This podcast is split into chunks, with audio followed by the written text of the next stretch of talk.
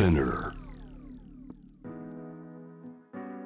世界のフレッシュなニュースをあなたのテーブルに届けていきます。News to Table on J-Wave Jam the Planet 今日のスタジオには1983年東京都出身。琉球大学を出た後アート界でお勤めになって今はフリーのキュレーターとして活躍。主に現代美術そして現代日本政治について執筆するライターとしても活動中の宮原ジェフリー一郎さんをお迎えしています。宮原さんお願いします。よろしくお願いします。さあラジオ機のあなたと一緒に喋りたいテーブルトークのテーマ。こういったものを用意してくださいました。ポストコロナの表現。どういうことですか？まあ、表現の場に限らずその去年のパンデミック以降僕たちの生活いろいろ変わってきてると思います。でそういった中でその表現活動に特にあの今回はあのポイントを置いてで実際に表現活動してる人だったりとかあの表現を、まあ、享受する側の人でも構いませんしでもどういうふうに変わってきたのかなっていうことについて一緒にお話できたらなというふうに思ってますこの表現ってねコミュニケーションの中の一つですからこれはまあアートのことを特にパッとイメージする方も多いかもしれないけど、多分日常に僕ら常にいろんなこと表現しながら暮らしてるから。これから宮原さんがお話になることはひょっとしたらこのコロナで時代が変わっていく中で、はい、僕らの日常の中にも入ってくるかもしれないようなテーマになります。まず気になってるそのコロナ以降、はい、こういう表現、まあ、アートシーンでもいいんですが、はい。注目しているところどんなものありますか？まずあのアートのシーンが、まあ、コロナ以降どうなってるかということなんですけど実はアートめちゃくちゃ売れてるんですよねこのむしろバブルコロナバブルって言われてるぐらい美術作品アートマーケットって盛り上がっていて。展覧会はなかなか開催できないけれども取引はすごい盛り上がっている。で数字上げてみるとその日本最大のアート見本市アートフェア東京っていうのが、ね、と4月にあったんですけれども、でこれが4日間での売り上げが30億円以上。2005年からこのアートフェア東京やってるんですけれども過去最多の数字っていうのが今回はじき出されていると。宮原さんこの世界中でマネーの行き場所がどうだって話がコロナ以前からあった時に、はい、こう美術マーケットに流れてきてるというのは、ずっとあったけども、はい、ここのコロナをきっかけにまたそうですね。起こってる状況がありますか？はい、さっきの NFT の話も言った一つとしてありますし、えーとまあ、一つもう一つやっぱそのおっしゃったように株価が3万円超えてとかっていう中でその投機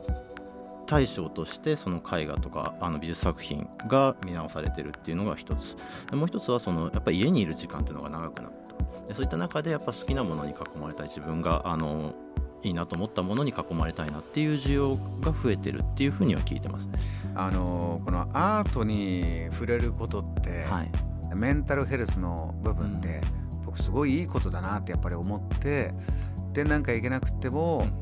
じゃあオンラインで例えばルーブルが全部公開してくれるとか、はい、ね、あの僕ももう小さい小さい動きですけどあのアートの動画を作ったり、毎日やってるんですけど、はい、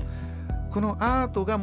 持ってるいい効果というのと、はい、先ほどおっしゃったじゃあ陶器として、うん、陶器として例えば物を買っちゃうと、今度人目に出さないっていうこともあるじゃないですか、このバランスでどうなっていくんでしょうね。どうなんでしょうね。やっぱそのアートが盛り上がってるか盛り上がってないかっていう話とこのすげえああのえー、どうぞどうぞ。すげえですよ。普段の喋り方でいいですよ。あの売れてるっていう話っていうのは必ずしもリンクしてないんですよね、うん、でっていうのはそのアーティストの活動ってことを考えた時に市場に出回る作品をばっかりではないっていうのが一つ。ですよね。例えばあのバンドマンの方だったりとかあとは演劇の人とかもそうだと思うんですけどもアーティストとして作品売って生計を立ててるだけの人っていうのはほとんどいないわけですね。本当にあの一部。ですよね。でそういった中でそのアートのイベントがやイベントレベルでやっぱりいろんなものが中心になっている。中心になることによってやっぱそこであのフィーがもらえない。発表の場を失ってしまってるっていうのもそうですし、であとのであのもらえるお金だけじゃなくってやっぱりいろんなアルバイトをしながら作品をそでその余剰の時間とお金で作品を作ったりしてるっていうその生活を支えてる方の仕事がを失ってしまうとかっていう場合もやっぱすごくこの間多いのでそれでその制作諦めちゃったとかっていう話っていうのもよく聞くので必ずしもやっぱ後にとっていい状況じゃないんだろうなっていうふうに思ってますね。これ厳しい経済状況の中一生懸命作ってる人に今の現代芸術家に一個まあポジティブに夢というので言えば、まあ、格差がどんどん開いてる裏返しなんですがその先ほどおっしゃったこのバブルで値段がどんどん上がってるものの中に、はい、まあ、ちょっと前はねそのいわゆる昔から有名な絵例えばピカソだなんだとか、うん、もう作家がいない。もう作品が限られてる、はい、それがどんどんどんどん値段上がってくるありましたけど今値段どんどん上がってるのは今生きてる現役の、はい、ね、どんどん新作を生み出せる人たちのものがものすごい値段になってるじゃないですか。そうですねはい、だからこれはまあアートドリームというか俺も私も評価されれば1個の作品が100億つくんだとかそういうのもありますよね。ありますがやっぱそのやっぱすごく値段がついてるっていうことと美術史的なその作品への評価っていうものが必ずしも結びついてないのかなっていうのが今の状況なんですよね。やっぱそこあのすごく大きい値段がついた作品についてあの深くそうですねそのどういった意味があるのかとかっていうことについての議論っていうのがまだまだ足りてないくってそのやっぱ批評やっぱ作品をしっかりと鑑賞してそれを文章として、えー書き起こしてそれを共有するというやっぱり時間のかかる作業なんですけどもやっぱマーケットの動きっていうのはもう一瞬一瞬一秒の単位の話であってでそこの齟齬っていうのがすごくあるなっていうふうにまあ思ってますね。あの実際の、はい。アーティストが作るものっていうのもそういった背景で変わってきてますか、はい、このコロナの中変わってきているあるいは変わろうとしているものってどんなものありますか、そうですね。コロナよりちょっと前ここ十数年の流れなんですけれどもあのソーシャリエンゲージドアートっていうキーワードで、えー、アートシーンの現代美術が語られるようになっていてどういうことかっていうと、まあ、直訳すると社会にエンゲージ深く関わる、えー、芸術っていうものが、えー、結構その現代美術のメインストリームになってきてるんですね。でどういうことかっていうとそのマテリアルものとしての作品の完成っていうものをが必ずしもゴールじゃないものそういった、えー、アートがこの間注目されていると。作品彫刻これできました、はい、絵がこれができました、はい、えー、音楽こういう曲ができました、うん、じゃない。だけじゃない、ね、だけじゃない。